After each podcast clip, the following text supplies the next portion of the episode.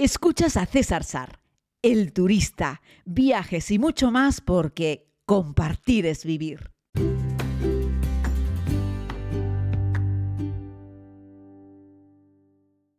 Saludos a todos y a todas, querida comunidad. Vamos con un podcast eh, en el cual, como les había prometido, quería explicarles cómo es la experiencia de conducir en Tailandia. Como sabéis, durante pues, unos cuantos días he tenido la oportunidad de disfrutar de este país asiático tan especial que tanto me gusta y que siempre recomiendo como primer destino en Asia. Eh, ya siempre digo, primero Tailandia o China y luego el resto de países por múltiples razones. Eh, bueno, Tailandia porque es el país más sencillo del sudeste asiático para hacerlo, para disfrutarlo, para viajarlo, porque es el que mejor preparado está, el más seguro, el que más servicios tiene, en fin, por un montón de razones. Además me parece que culturalmente es el más completo, el más interesante de todos. Y sabéis que siempre huyo de aquellos que dicen que lo que busco es la autenticidad porque yo soy un gran viajero y no quiero ser un turista. Y bueno, ya sabéis ese tema, me paso el día entero llamando un poco la atención de la gente cada vez que me escucho palabras como turistada, se me ponen los pelos de punta, eh, porque es cierto que a veces los turistas se meten en algunos sitios, se hacen algunas cosas que pa' qué, pero no es menos cierto que todos somos turistas y de ahí que le haya puesto el nombre de mi serie, El Turista, precisamente como un honor a que todos los que salimos y viajamos fuera somos turistas y punto.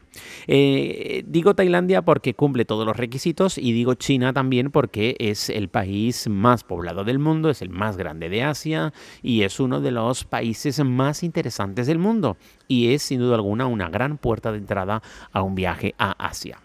Así es que dicho esto, vamos con Tailandia y cómo es conducir en carretera en Tailandia. Bueno, tengo buenas noticias eh, y, noticias un poco menos buenas, ¿vale? Eh, las eh, menos buenas sería con respecto a las dificultades, podríamos decir que lo que tenemos es, por un lado, el hecho de que se conduce por la izquierda. Si nunca has conducido por la izquierda, Tailandia no es el mejor sitio para que te estrenes en conducir por la izquierda, ¿vale? Esta sería como la menos buena. Es decir, antes si vas a conducir por primera vez por la izquierda, te diría vete a Reino Unido, o vete a Australia, o a Nueva Zelanda, o sitios así. Eh, ¿Por qué? Porque en Asia el tráfico es bastante caótico.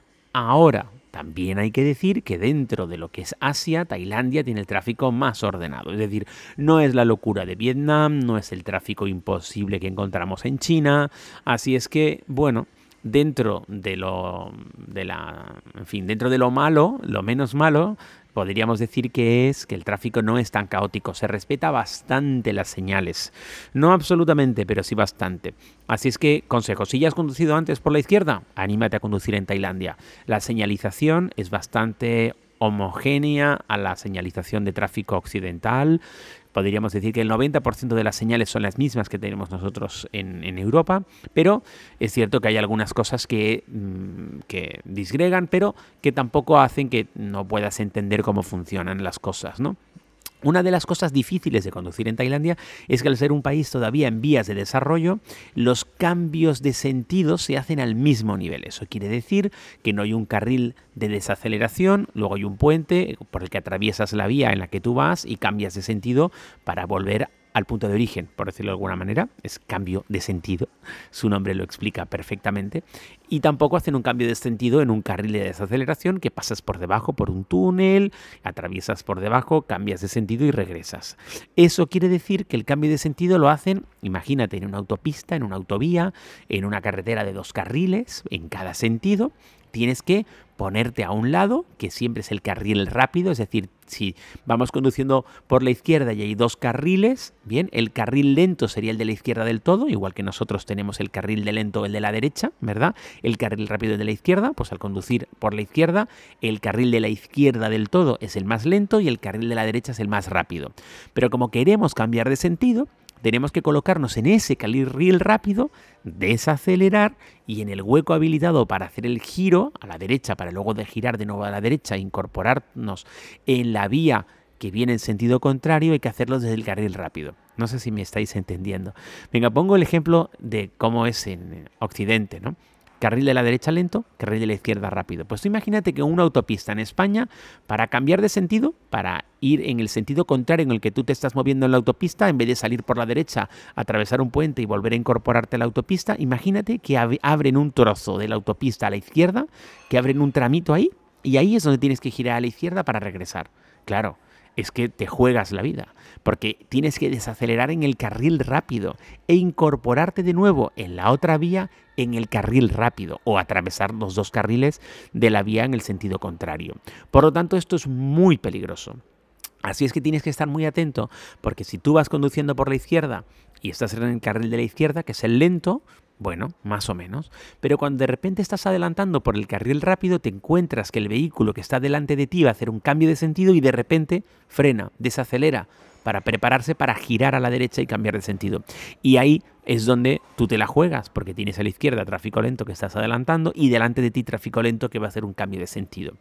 Y te puedo garantizar que en algunos momentos me las vi, me las deseé y conducir en Tailandia hace que estés con mucha tensión, porque también hay un montón de motos, un montón de bicicletas, un montón de gente caminando y luego también hay un montón de motos pequeñitas, de ciclomotores que se mueven en el sentido contrario. Y claro, eso también dificulta las cosas, porque tú vas por el carril lento, el carril de la izquierda y de repente ves una moto en contradirección que está aprovechando el arcén o el arcén inexistente para moverse más rápido por el sentido contrario.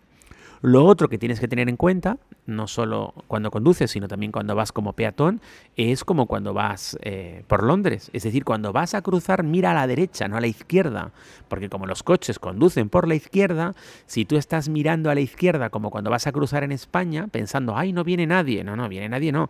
Es que no estás mirando al lado correcto. Miras al lado contrario, viene un coche y te atropella y se acabó. Chao pelota, no hay más historia. A lo mejor salvas la vida, a lo mejor no. Mira a la derecha cuando vas a cruzar, igual que cuando estás dando un paseo por Londres, que tienes que mirar. Yo pongo el ejemplo de Londres porque es el más común, casi todo el mundo viaja a Londres alguna vez y ha tenido ese problema. De hecho, las calles de Londres están pintadas con carteles que pone mira a la derecha mira a la derecha porque los coches vienen por el carril izquierdo y al cruzar tienes que tener esa precaución. Luego, cosas prácticas. ¿A quién alquilar el coche? Pues lo hice por rentalcars.com, que es del grupo Line, del grupo de Booking, que de verdad tengo que un día mandarle un mensaje a los amigos de Line de Booking para que sean sponsors, porque mira que les hago publicidad, es una auténtica pasada. Bueno, pues rentalcars.com para mí siguen siendo los mejores, los más fiables, muchas veces son los más económicos, son los más serios. ¿Por qué? Porque son un metabuscador, es decir, ellos no tienen coches, igual que Booking no tiene hoteles, pero tienen una política de atención al cliente postventa sensacional y funcionan muy bien.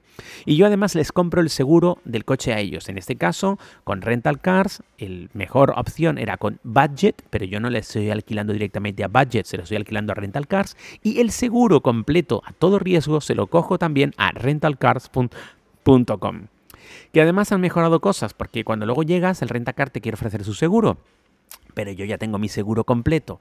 Esto quiere decir que si ocurre cualquier cosa, en teoría, primero tienes que tú pagarle al rentacar y luego Rental Cars con su seguro te lo paga a ti. Eso sería como la pequeña incomodidad, pero es algo que están modificando los amigos de Rental Cars y hoy en día, en función de qué evento, o sea, de qué problema se trate, directamente los de Rental Cars con su seguro se ponen en contacto con el rentacar concreto que te ha asegurado el coche.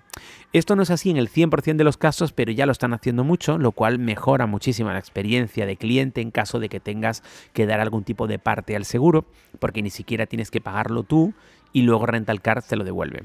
Eso sí, la política de cancelación de Rental Cars es sensacional, porque te, te, devuelven casi siempre el 100% de lo que has pagado. Eso sí, lee cuáles son las condiciones de alquiler, pero yo en más de una ocasión he tenido que deshacer un rentacar, deshacer un alquiler de coche. Una vez tuve que deshacer un alquiler de coche por Europa que costaba 700 y pico euros y lo devolví 48 eh, horas antes y me devolvieron el 100% del dinero, ni gastos de gestión ni nada, el 100% del dinero. Así es que muchas gracias.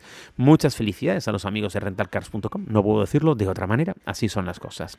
Así es que bueno, la experiencia de conducir en Tailandia, muy buena. Precauciones, Sí, porque hay ir por la izquierda. El tráfico no es tan caótico como en otros lugares de Asia, por lo tanto te recomiendo que lo hagas si ya tienes práctica de conducir por la izquierda. En este caso, íbamos un grupo de amigos y alquilamos una furgoneta de 12 plazas para 6 personas. Así es que íbamos como auténticos reyes eh, eh, metidos en esa furgoneta eh, una Toyota grande, nueva, confortable, con aire acondicionado. En el país hay muchas gasolineras, se acepta el pago con tarjeta, es muy sencillo, no hay ningún problema. Y en esa ruta por carretera entre Bangkok, Chiang Mai y Chiang Rai, la verdad es que no hubo ningún evento, ningún problema. Atención si conduces en época de monzón, porque a veces cae un palo de agua espectacular y tienes que ir con precaución y respetando las señales. Si es cierto que a veces cuando conduces en tu país orillas un poquitito a veces la ley, eh, vas un un poquitito pasado de velocidad porque conoces el sitio, conoces la conducción y generalmente conoces las carreteras, mi recomendación en este caso es que seas conservador. Es decir, si la limitación de velocidad es 90, vete a 70. Si la limitación de velocidad es 100, eh, pues vete a 80. Es decir, intenta ser un poquito más conservador y piensa que no conoces, aunque lleves ya un par de días conduciendo, dices, uy, esto es más fácil de lo que yo pensaba. Parece que me las sé todas. No te las sabes todas porque el país es nuevo para ti, la conducción es nueva, el vehículo es nuevo. Así es que es mejor ser un poquito más conservador, salir con tiempo y pensar que estás de vacaciones, disfrutando de la experiencia y que por supuesto nunca jamás quieres tener un accidente de carretera y mucho menos cuando estás de viaje. Así es que simplemente es eso, presta más atención, ándate con más cuidado y ten los ojos siempre bien abiertos y búscate a alguien que vaya contigo de viaje, que sea la persona que esté de copiloto es muy importante para seguir bien las instrucciones del Google Maps y porque cuatro ojos ven más que dos. Así es que con eso podrás disfrutar de una experiencia fantástica. Ah, por cierto, en Tailandia eh, los aparcamientos son gratis, es decir, en cualquier sitio, cualquier monumento, cualquier templo tiene un parking y ese parking es gratis. Es súper fácil moverse y aparcar en Tailandia. Eso sí, yo no daría mucha rueda con una furgoneta por Bangkok. Nosotros estuvimos los primeros días en Bangkok y luego salimos de Bangkok con una furgo alquilada. Pero cuando la cogimos cuando ya salíamos de Bangkok, en la ciudad evidentemente nos hemos movido en transporte público, que es lo suyo. Bueno, querida comunidad, por cierto, le debo a Xavi, creo, a Xavi, a Javier, Xavi, ¿no? Xavier, le debo un podcast sobre la Ruta 66. A ver si me animo y la hago. Un abrazo muy grande a todos. Mañana volvemos con más.